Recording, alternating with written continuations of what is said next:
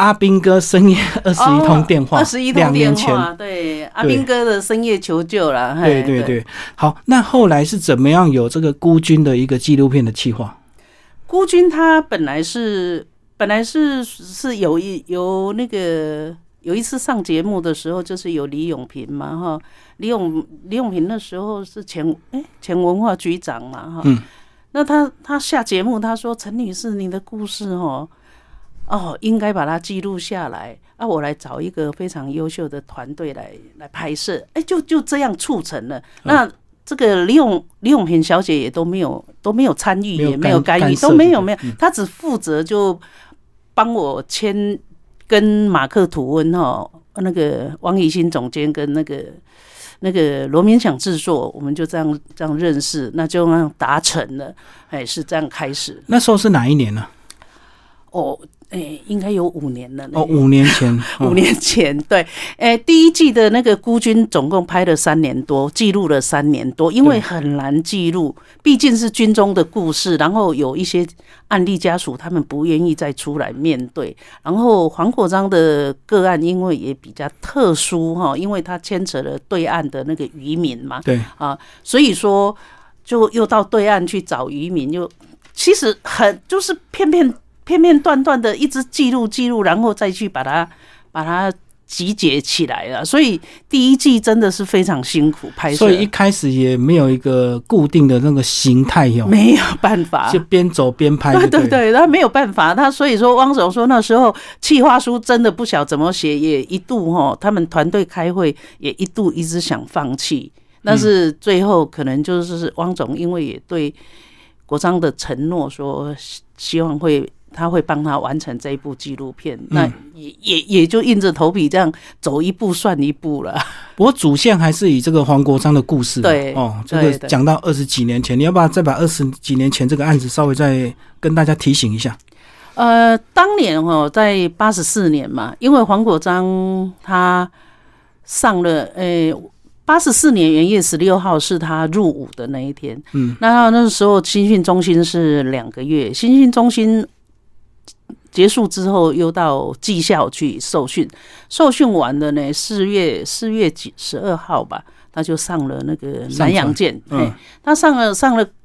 南洋舰之后，上船之后第一个礼拜，我看他的一些记录，他是第一个礼拜都还是适应的，但是慢慢的。哎，不能适应的是，因为这些学长已经开始了有那些陋习嘛，就是要教他跟会嘛，哦，跟他要狗名，因为他知道他喜欢狗，哦，嗯。都会有接触，所以希望说班长也希望说他能够送他狗。啊，因为那时候的那个科卡狗哈，又要指定是母的，那一只好几万，然后我们的家庭经济并不是那么富裕的，为为什么会有狗这个事情？是他特别喜欢狗，他很喜欢我，可能聊天都有聊到，嘿，哦都有聊到说他认识的都是有一些养狗的、卖狗的，所以就说跟他要。想要凹他就对。，对，要凹他，然后要跟会啊。那时候他不懂跟会，他问我啊，我说这个会就等于我们常听的说，你跟了会之后，就好像缴保护费，你就是拿不回来。那我说，我我就说，国商，你跟他跟他们说，因为我们的家庭经济也不是那么富裕哈，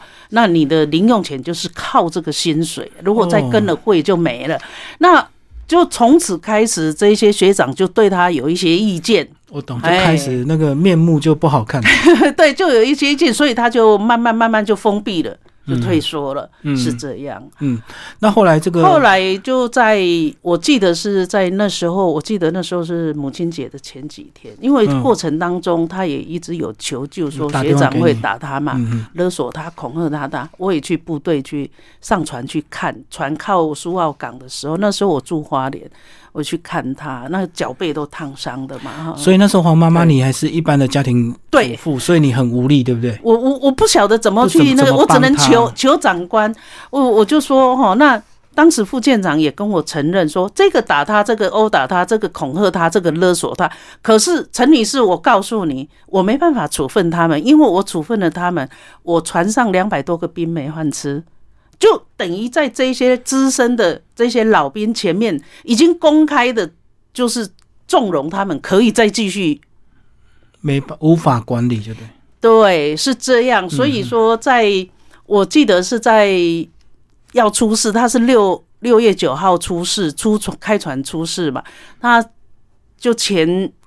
前几天嘛是母亲节，然后他打电话给我嘛，他说妈妈五个学长围着我哈去倒乐事，啊，其中有一个讲台语说这个哈出去哈出太也在凯西来弄啊。嗯，那可能就是造成他的恐惧，所以他才会在要开船当天早上打电话回去求救，说无论我用什么办法都要把他带下船。他他自己也想尽了嗯各种理由要去请假，可是逃不过，嗯，嗯所以嗯他到最后出船去就一去不回了嘛。嗯，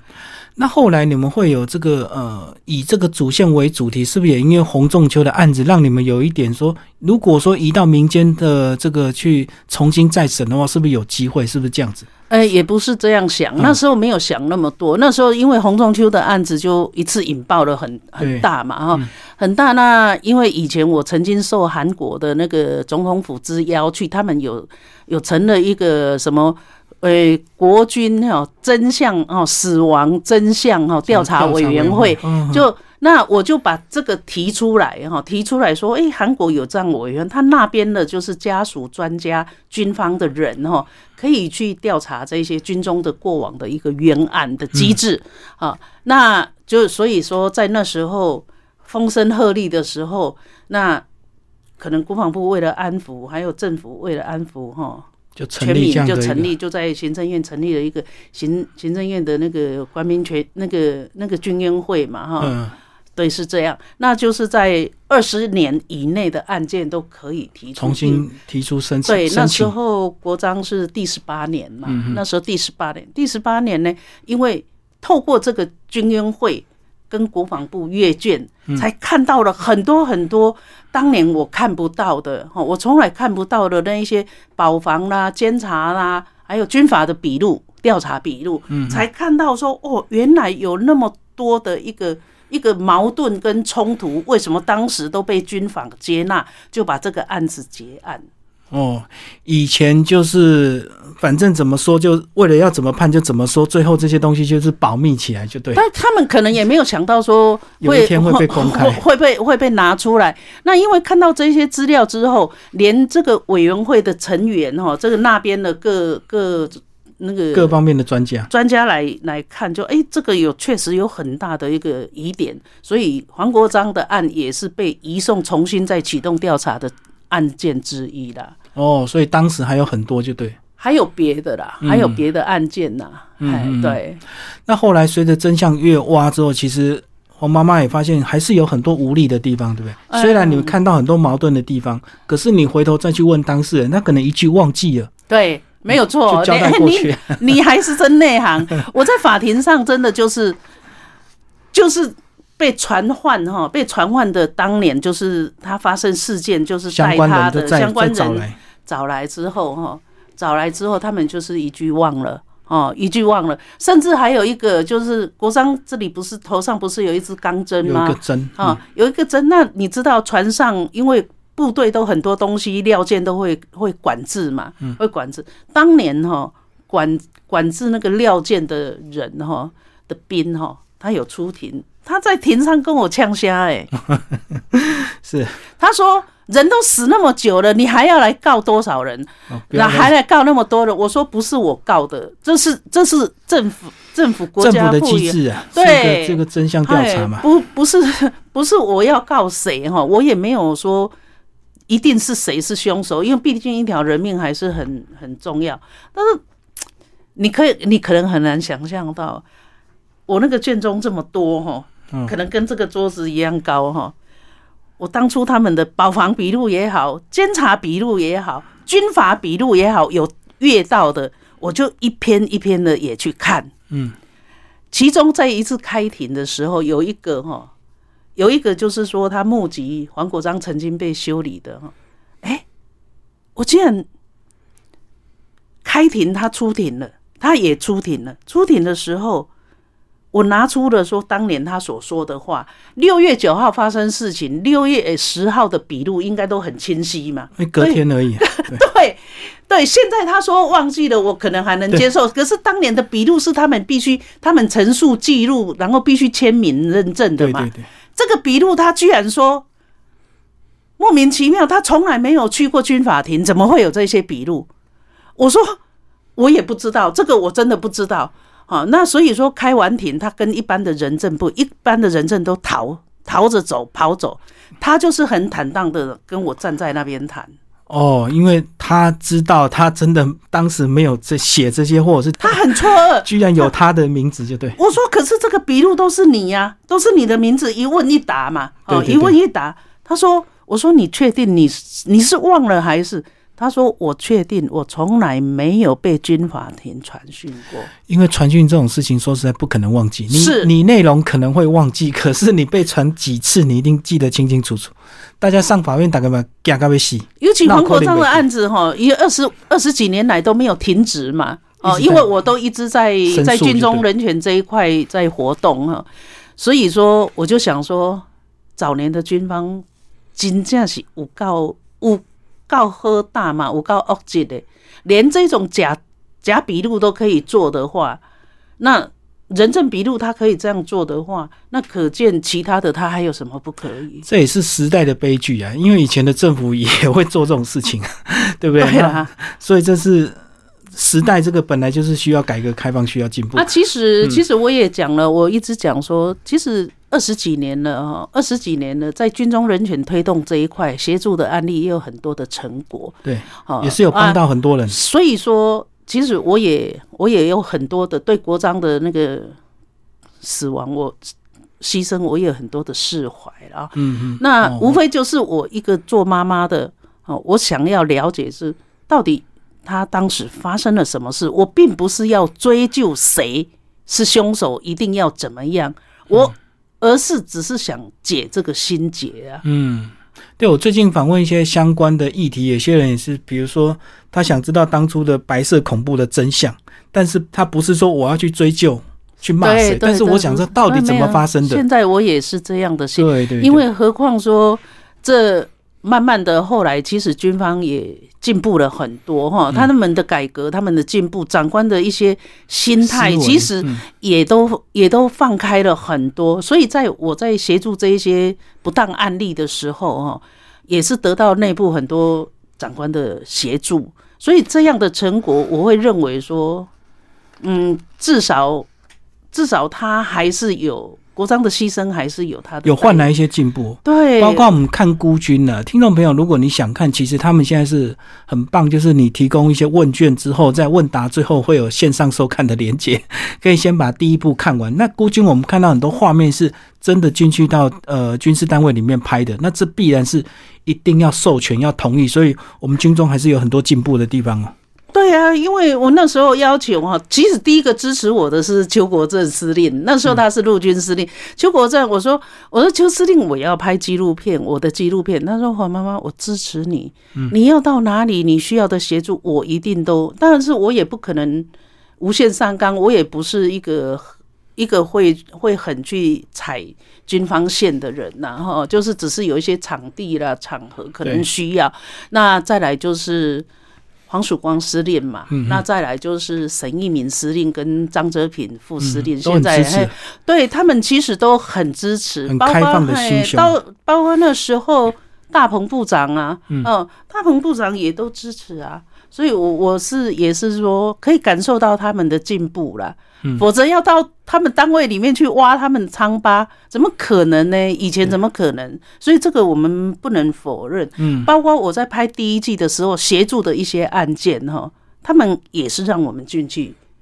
进去那个收入了。我觉得纪录片好看的地方，就是刚好他拍跨跨的这个年份三年多，所以黄妈妈同时也有接到一些申诉或一些案件，所以很自然就把它加入这个题材里面。对，所以说，但是我们也会尊重当事人呐，哈，有些不愿意还是不能拍。对，所以说，其实如果要拍这些案例，我说一个案例都可以拍成一个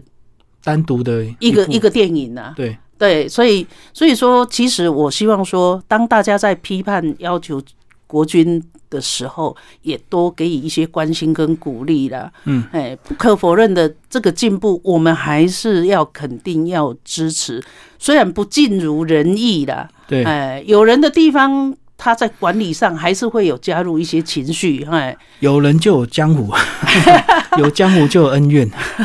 好，那其实黄妈妈也特别提到说，呃，你在这个军中人权推动二十几年，真的早期真的有很多这个不当管教跟冤狱的一个发生，但是后来你发现现在情况好像有点反转了哦，有时候这个军官不太敢管事，有时候变变成兵很刁，对不对？呃，是这样哦，因为我们从金石案、金金案、金翠案一路走来到这个募兵制，对，那你说四个月的训练役，其实他真的是部队不大敢管，那是部队的包袱，嗯，因为四个月哈，好来好去，好聚好散，对对对，对你不要给我出事就好，对对对对。所以其实不敢动他，那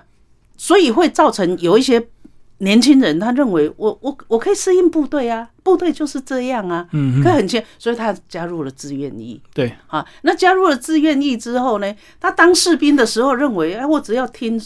我只要做这一些简单的工作，他去当士官，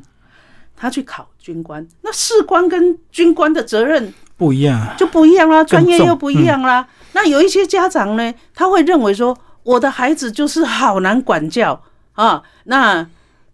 去当兵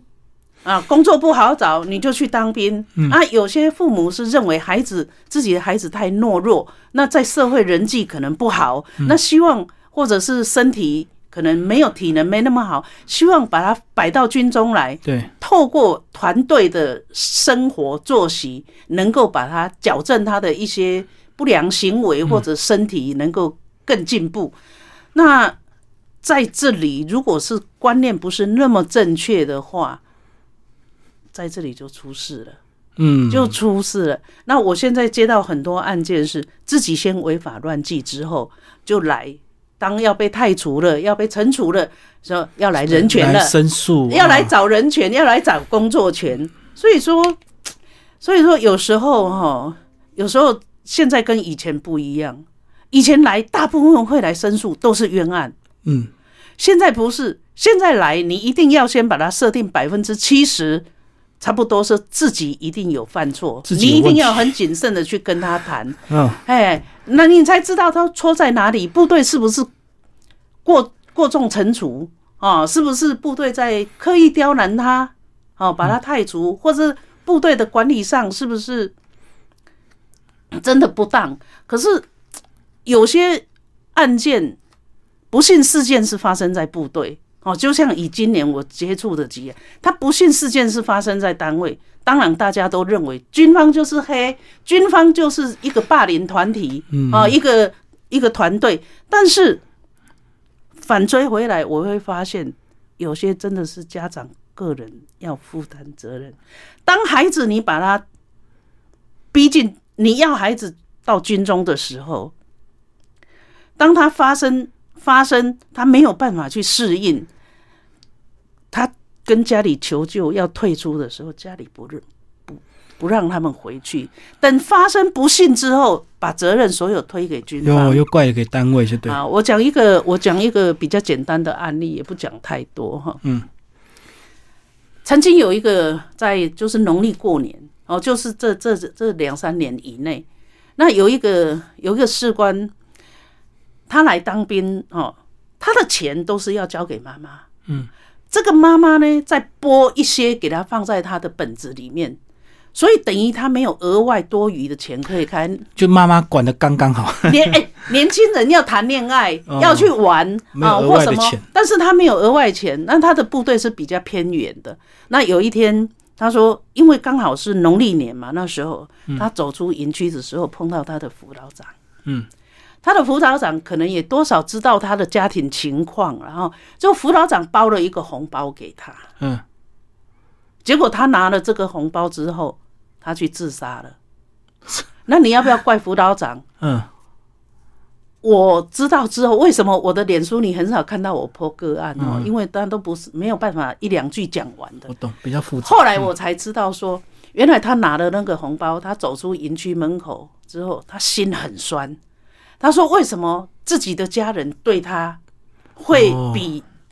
外人还刻薄？外人都知道可以关心他，给他一点温暖，给他一点安慰，为什么家人会这么苛待？嗯所以他很心酸，就把自己结束掉了。哇，那辅导长是不是就很倒霉？没有了，我们我们都能体谅，因为他没有错啊，因为他只是一个过年说一个喜气，一个心意啊，嗯，嘿，一个心意，他也不多啊嗯，几百块，但是触动了这个年轻人常年被家里控制的我懂，我懂。那个、那个、那个心哦，结果他就把自己，因为毕竟家里还是长长久久，他可能不想再延续下去，嗯嗯嗯嗯，所以有时候哦，我会说，家长，你今天你要把孩子放在部队，你要看看是基于你有没有跟孩子沟通啊，沟通，然后你要看看你孩子是不是能够适应。当孩子被你摆在部队的时候，他在勤务上业务没有办法适应，人际没有办法适应。如果再加上领导干部领导品质不是那么好的事，那么优的时候，他等于在大海中游，在那边求救。恶性循环，他的求救第一个一定像家人，没错，但是家人不愿意伸手，还硬要把他压在这边的话，最后沉溺了、溺亡了，谁的责任？我说军方有责任，家属也有责任。所以黄妈妈，如果你先进行了解，知道是这样的状况，你是把它婉拒掉吗？还是怎么样？呃，我会看呐、嗯我会看情况。嗯，如果家属是一个很顽拗的话，我还是会从旁边去劝导哈，然后我会用这个案子来看家家长可以说可以劝，希望他对别的孩子不要这样，能劝就劝。那有的呢能劝，有的是不不能劝，因为他他就是全部的，他就是跟军方对立。那我会拿这个案例来检讨单位的缺失。嗯好，哦不，因为现在你看，从全募兵制之后，从募兵制之后，然后一起缩短之后，这一些进来的官士兵，他们的专业训练时间都很短。那专业训练时间短呢，他下了部队，他要执行任务、勤务的时候，他他的他的技术、他的能力、经验都不足。还没到，嗯，对他不足的时候，你说他又要去执行他的勤务，他要对上，啊，他又要带领底下的，嗯，那怎么办呢？他甚至他自己的压力都爆表破表了，嗯嗯，所以说这个东西总归回来还是在体制的问题上，没错，嗯，还是在体制上。所以说，呃，我为什么说每个案子不管怎么样，都还是回归来检讨体制上的问题啦。嗯好，那我们刚刚简单聊完孤军之后，接下来当然重头戏就是友军，就是第二季的一个拍摄计划。然后呢，目前在这个募资平台上也有一些这个募资计划。我妈妈跟我们讲一下好吧？这个友军是因为因为怎么发展？孤军的时候募资是非常辛苦的嘛，哈。那那马克吐温汪总监也都自掏腰包哈，嗯，赔了蛮多。那他还是咬着牙就把它完成了。那在友军呢，他想要再拍机友军的时候，当然也思考了很多了哈。那最后他想说，还是要有一个结束点嘛，嗯啊，孤军第一季没有办法嘛，哈。讲不完。所以那因为那时候高雄的桥头法院还一直持续在侦查，所以说我们希望说能够延续，是不是后面有一个结果出来？那当然，这个这个延续，所以就这样了。那上次前上次有曾经募资过一次，但是没有达标，所以所有的那个都退还给那个赞助者了嘛。那现在因为第二季的片已经正式结束了，那所以说。马克吐温这边也希望说再做一次的募资，因为你你应该很了解这种纪录片，它要上院线是很困难的，哦，那因为太能点了嘛，哈，对。它是很困难的，所以说就是我们会希望说从这个募资款来做一个巡回的一个播映，巡回播放嘿，嗯，然后也希望说是不是有一些团体啦，或者是个人愿意用包场的方式嗯，对，哈、来来大家来共同来支持这个军中人权。我常常讲，军中人权功劳不是我的，军中人权的工作也不是我个人的，这是大家应该共同大家来重视。那这个军中人权会进步，也是因为透过这些有牺牲的案例啦，有对长官的协助，有社会大众的支持，还有我这一这这这个不想熄灭的小火苗啊，在在坚持着。那我希望说，在十二月十六号啊，那这个募资正式上线哈，希望说大家共同一起来支持我们呢。嗯，好，今天非常谢谢黄妈妈为大家介绍这个孤军以及即将上线的这个友军的纪录片。好，谢谢。谢谢。